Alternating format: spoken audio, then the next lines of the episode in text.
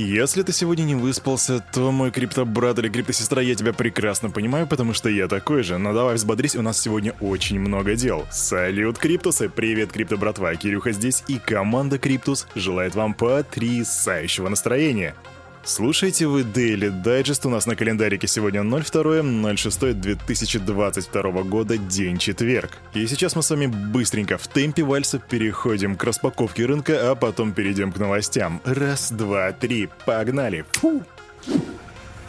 Быстренько-быстренько идем на Crypto Bubbles, смотрим, открываем. Я вижу минусы, я вижу много минусов, очень много красных конфеток со вкусом минус 15, 12 и в среднем минус 10% по рынку. GMT минус 16,4%, Solana, о которой мы сегодня еще обязательно поговорим, минус 12,3%, Luna Classic минус 12,4%. В общем, все красное, за исключением Waves. Waves почему-то прямо растет как не в себя, на плюс 18,2%. 2%. Самая большая и красная фрикаделька на этом рынке биткочини сегодня составляет 29 865 долларов, то бишь дает минус 5,5% по сравнению со вчера. Эфириум, а, страшные цифры, также минус 5,8%. Это значит, что он стоит 1821 доллар. Доминация битка 46,1% продолжает так упрямо, медленно, но упрямо расти. Капа рынка 1,23 триллиона, индекс страха и жадности 13 пунктов.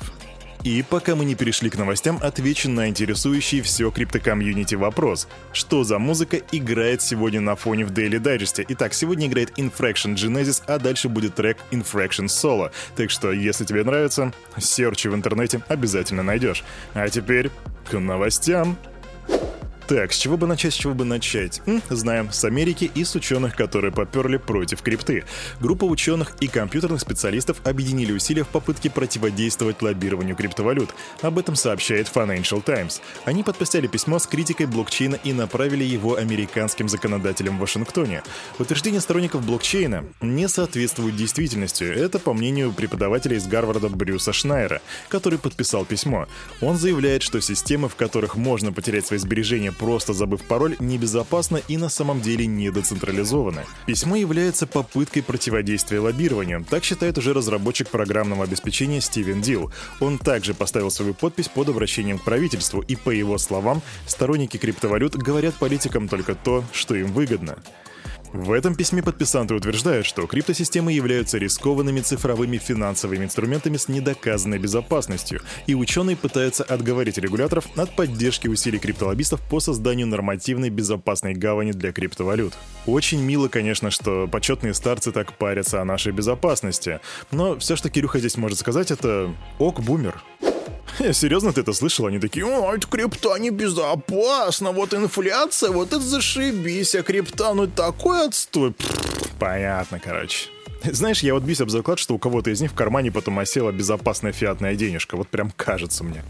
Кстати, по поводу осознанности знаний и незнаний. Исследователи из Блок заявили о наличии прямой корреляции между вероятностью покупки и уровнем осведомленности о цифровых активах. Они опросили 9500 респондентов из Северной Америки, Европы, Ближнего Востока, а также стран Азиатско-Тихоокеанского региона. И 41% из тех, кто назвали свои знания о криптовалютах достаточными, заявили о высокой вероятности покупки биткоина в ближайшие 12 месяцев. А среди тех, кто оценил свой уровень недостаточным, таковых было лишь 7,9%. 9%. И мне вот интересно, вон те дядьки, которые подписывали письмо, у них уровень знания о криптовалютах достаточный или недостаточный? Думаю, это так и останется загадкой. Новости про Binance, и они проведут собственное расследование истории краха Луна и UST на предмет манипуляции рынком со стороны Доквона и Terraform Labs. И в случае выявления незаконной деятельности, либо незаконных действий, материалы расследования передадут правоохранительным органам. И мне почему-то кажется, что тут будет что-то интересное, потому что когда Чан Холмс Пен Пуаро Джао берется за работу, это превращается во что-то интересное. Поэтому мы будем следить. Ну, а теперь, крипто-братва, умение для вас загадка. Угадайте, что это. Начинается на S, состоит из шести букв и постоянно ломается. И нет, это не карбер. Это не карбер хотя бы по той простой причине, что это буква S, а не К. И вообще, при чем тут карбер? Короче, разумеется, Solana. А, дело в том, что да, сеть Solana опять поломалась. Да, конечно, сейчас ее восстановили, но вчера она в очередной раз заглохла, блоки перестали выпускаться, и некоторые биржи даже приостановили вывод и депозиты альткоинов, либо самой Solana. Короче, как всегда, Solana нас ничем новым как бы и не удивила, если честно. Интересные новости приходят из Америки касательно дела SEC против Ripple, потому что там SEC хочет ограничить количество вопросов к себе со стороны юристов Ripple. По факту комиссия подала очередное возражение на ходатайство XRP, которое оспаривало их предыдущие ответы, утверждая, что она в полной мере и по существу ответила на рассматриваемые вопросы. Получается так, что Ripple хочет как бы оспорить их ответ, а SEC таки «я не хочу, мне не нравится, вот стань». И вот знаете, крипто братва, если так пойдет дальше, то в будущем мы рискуем уже увидеть не суд SEC против Ripple, а суд а-ля Джонни Депп против Эмбер Хёрд, где э, SEC, к их сожалению, будут выступать в роли Эмбер Хёрд, потому что это реально превращается в какое-то позорище. Новый механизм, позволяющий завещать криптовалюты и NFT своим близким, был анонсирован израильской фирмой Kiroba или Kirabo. В общем, держатель цифровых активов в криптокошельке Liquid Vault может назначить 8 различных адресов, на которые будут переведены его средства после смерти. Криптовалюте всего 13 лет, но проблема наследования уже существует, и она будет становиться все более актуальной по мере того, как с годами растет популярность цифровых валют. Так объясняют идею создания новой функции разработчики. Ну, очевидно, что она работает на смарт-контрактах, то бишь она включает в себя информацию о криптокошельках наследников, суммы, которые каждый должен получить, и установку таймера. И вот когда таймер будет сброшен, активируется механизм наследования. Смарт-контракт начнет выполнять условия, и наследники получат уведомления и должны будут ввести пароль для получения активов. И вот единственная вещь, которая меня тут смущает, это таймер.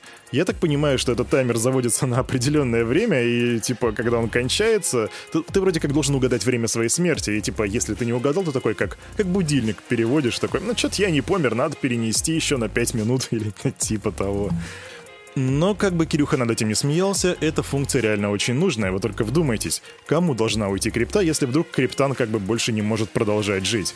Это действительно очень важная тема. И квик новость молния только прилетела. Министерство юстиции США предъявило бывшему сотруднику NFT-маркетплейса OpenSea Нейту Чистейну обвинение в мошенничестве с использованием электронных средств связи и отмывания денег, за которые предусмотрено максимальное наказание в виде 20 лет лишения свободы. Что там происходит, пока что мы не знаем, но, как всегда, мы будем следить, и если там будет что-то интересное, то мы обязательно расскажем. Stay tuned, brother! А на этом, на это утро у парня за микрофоном все. С вами, как всегда, был Кирюха, и команда Криптус желает вам потрясающего настроения на весь оставшийся день. И помните, все, что здесь было сказано, это не финансовый совет и не финансовая рекомендация. Обязательно сделайте свой ресерч. Прокачивайте финансовую грамотность и развивайте критическое мышление. Услышимся завтра. Пока-пока.